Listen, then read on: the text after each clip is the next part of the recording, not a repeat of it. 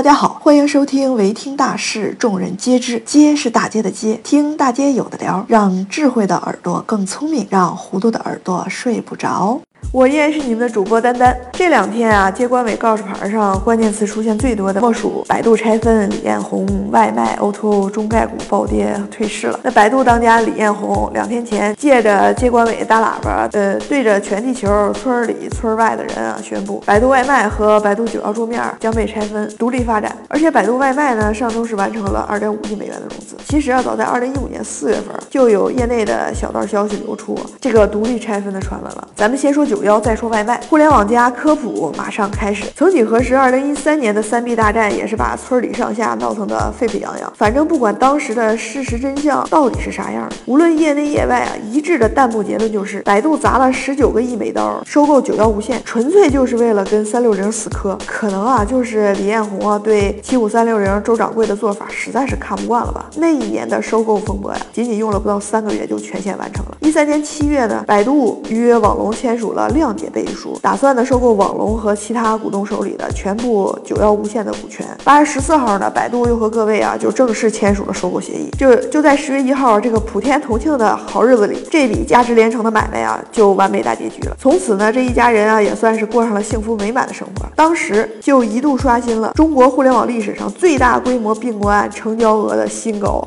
此前呢，创下这个记录的呀，还是十年前阿里巴巴花了十亿美刀收购雅虎的那一笔了。当九幺变成了百度九幺之后啊，传说一个人没砍，保留原来的团队啊，独立运作。可是好事儿不长，在二零一四年一月份啊，高级副总裁何云鹏就离职了。二月份春节回来呢，九幺无线高层就开始大换血，九幺无线 CEO 胡泽民也离职。随后，九幺分发团队与百度手机助手团队啊合并，成立了百度移动应用分发团队，呃，由副总裁李明远。总体负责，百度九幺董事会成员顾明出任了百度九幺的 CEO 首席运营官，接接管了百度移动云的业务。同时，九幺游戏运营业务与多库合并，成立了百度手游运营团队，隶属于百度用户消费业务群组 CBG，业务双线汇报给百度副总裁张东晨和九幺 CEO 顾明。此前曾任 CBG 总经理的网站，也曾接管百度游戏部门业务，并在百度游戏部门正式与百度。多库合并之后呢，担任前项收费业务群组相关业务的消费事业部总经理。二零一五年二月二号，李掌柜的发了内部邮件，昭告天下说，百度现有的业务群组和事业部整合为三大事业群组：一是移动服务事业群组，二是新兴业务事业群组，三是搜索业务群组。丹丹就特别想弹幕问一句：不是说好了内部邮件的吗？那怎么就从内部流传出来了呢？当然了，不止百度。的这封邮件，这些年来有多少大老板、创始人、董事长、CEO 的内部邮件，时不时的就像牛皮癣小广告一样，贴的村里大小街道、电线杆子上、人行道上，到处都是。后来啊，我才慢慢的琢磨过味儿来，这些邮件啊，很多啊都不是这些高管原创，而是被公关出来的。二零一五年三月份，传闻因为业绩表现不佳，副总裁张东晨离职了，其职位呢将由百度游戏事业部总经理王飞接任。不过截止到目前啊，貌似还是没有明确的动静发出来。此次呢，百度合并后成立的新兴事业部族群啊，由总裁张亚勤、副总裁王占负责。那么如果王飞呀接任张东晨的话呢，未来呢也可能直接向这个王站汇报，而王站呢向张亚勤汇报。刚才提到的顾明，目前啊还在百度，因为端午节的时候呢，他还跟员工一起过粽子节呢。嘚啵完几位比较有重量级的高管之后啊，咱们简单说说九幺桌面。其实九幺桌面呢只是百度九幺平台中的一个组成部分。这个大平台呢还有九幺助手啊、九幺移动开放平台、九幺门户、安卓桌面、安卓市场、安卓网啊等等分发。应用的产品群。二零一五年四月份，一个叫正郑有胜的百度九幺桌面总监对外宣称，九幺桌面用户突破了两个亿，付费用户呢占比超过百分之六十。九幺桌面将通过百度流量引入拓展收入来源，通过底层的技术支持、流量导入和生态圈的建立呢，来实现服务平台化。目前平台呢与设计师采取的是分成模式的合作方式，九幺桌面呢有望成为一家独立的子公司进行单独运营。丹丹的好奇心又上来了，很想深入了解。一下这位郑总监的来龙去脉，可是发现呢，度娘百科啊都没有这位负责人的介绍。如果说娱乐记者简称为娱记的话，那么网站记者呢就姑且简称为网记吧。那些街头网记们啊，相互转载郑总监的讲话的时候，也没有明确说明他到底是个什么职务或者是什么部门的总监。也说不定啊，百度这次啊根本就不是想让九幺桌面自生自灭的散养，很有可能九幺桌面呢早就具备了自负盈亏的实力，这就等着李彦宏说你终于可以独自一个人出去闯荡江湖了这一天的到来了。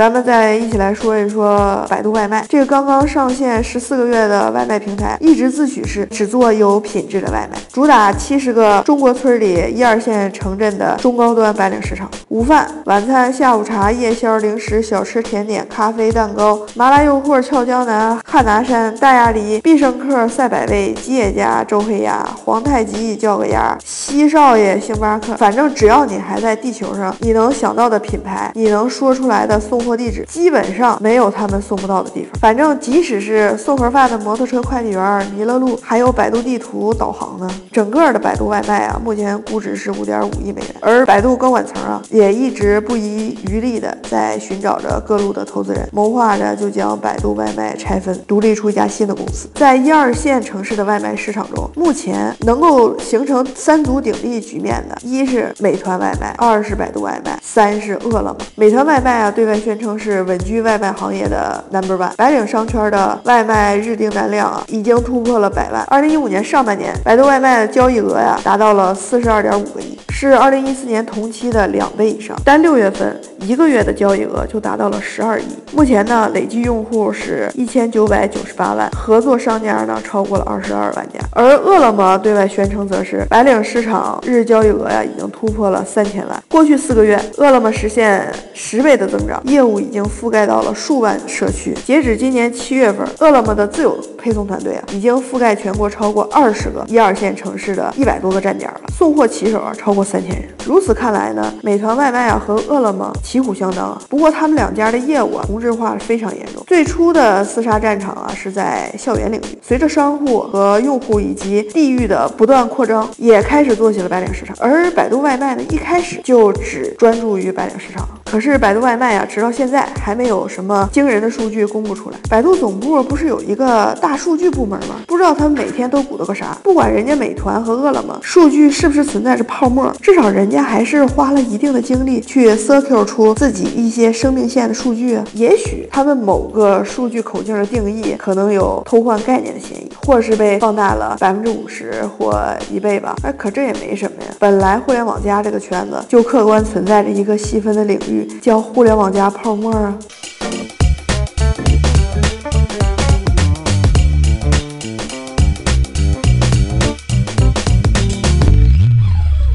是虎父啊，并不一定没有犬子。BAT 光环套久了呀。下面的细分事业部和一些不那么抢眼的产品线或子公司，自然压力就会很大。虽然百度外卖啊一直强调立志要用技术改变外卖市场，他们也有自己百度骑士的物流团队。据说呢，还有十二个外观专利和六个发明专利，涉及到了物流系统、订单实时监控、调节运力排班、配送路径优化、查询配送异常、实景模拟技术等等。百度聪明的呢，就是它命中了白领市场，只要院校不扩大招生，每年在校生也就那么点人啊，来了一批新生，同时还要送走一批毕业生，总盘子的人人数不会增长的特别明显。但是白领市场不一样啊，至少几十年内每年都是只增不减的呀。尤其是退休年龄逐渐递增的政策出来之后，上班族是越来越多消费类应用软件会优先选择的目标市场了，基数太大了。一家创业公司或一个创业项目，无论你是面向大众化的，还是呢想要做其中的细分领域，没有五年十年。是基本摸不着第一发展阶段的天花板。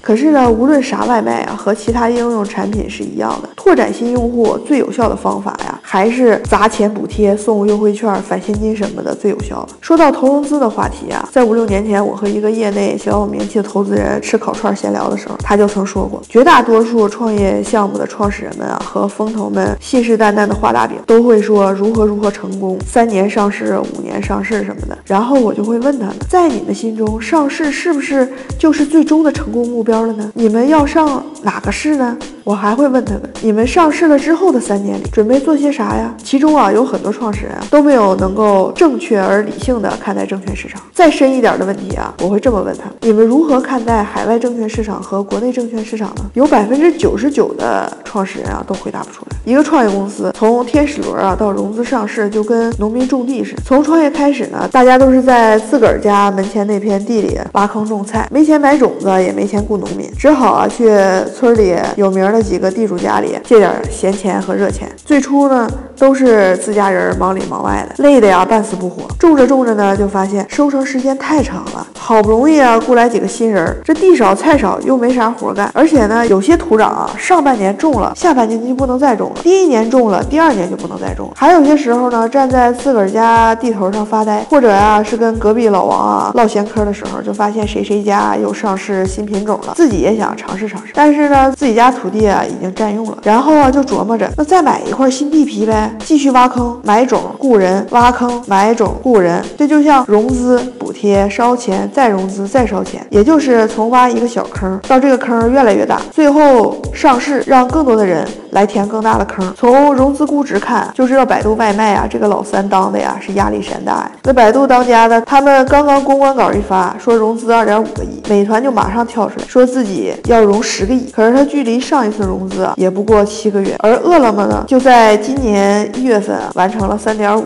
亿的一轮融资，这单位都是美刀啊，只能说互联网加这个圈儿 O to O 这个坑烧钱烧的太快了。也有街头网际传言，百度那点小心思呀，就是谋划着怎么拆分百度外卖、百度糯米、百度文学、百度音乐、百度影业，还有传闻说百度糯米啊可能要上新三板。百度高管呢也在算计着要不要从美国退市，然后回国上市。作为一个有着十多年交易经验的中国村第二代散户股民来说呀，单单对那些中概股回国持有着相对谨慎且说不上是乐观，也说不上是悲观的心情啊。就在昨天，百度第二季度财报一公布，华尔街分析师啊对百度的评级目标就从两百三十美元啊调低到了两百一十美元。还有一家投资公司的分析师呢，也把百度的评级呢从增持下调到到了与大盘持平。话说这端午粽子节啊都过去快两个月了，七月初百度非要出血两百亿加码糯米网，李彦宏你图个啥呢？说起来，百度在移动互联网上布局的时间点啊是非常有意思的。虽然两年前十九亿美刀收购了九幺，冠冕堂皇的表面上啊是说是为了布局移动分发市场，实际上啊就是和周鸿祎闹小孩脾气吧。而此前啊，百度在移动搜索领域啊其实慢了半拍，比 UC 进入市场晚了一步，没有得到先机。可能是年头越久的大公司，面对新形势、新兴市场，实体经济方面啊就会越来越谨慎，越来越不敢冒进吧。大财主们啊，现在都喜欢玩投资了。作为一个老股民，有义务告诉你们，总得有人在最高点接到那最后一棒吧。二零一五年，O2O 并不是独宠，但却是整体市场大爆发的年份。O2O 外卖、O2O 保洁、O2O 洗衣、O2O 洗车，在这些品类上啊，场内场外的大小玩家们已经布局的相对完整了。资本层面上呢，也大多进入了 B 轮、B 加。C 轮甚至是 D 轮的阶段，百度呢又赶上这个节骨眼上啊，计划说用三年投资两百亿人民币支持糯米网的发展。我其实想不明白李彦宏到底你想要做个啥？当初他从人人网手中抢糯米的时候，价格并不高，估值呢也就是二点七亿美金。从目前市场的几个大玩家来看啊，美团、点评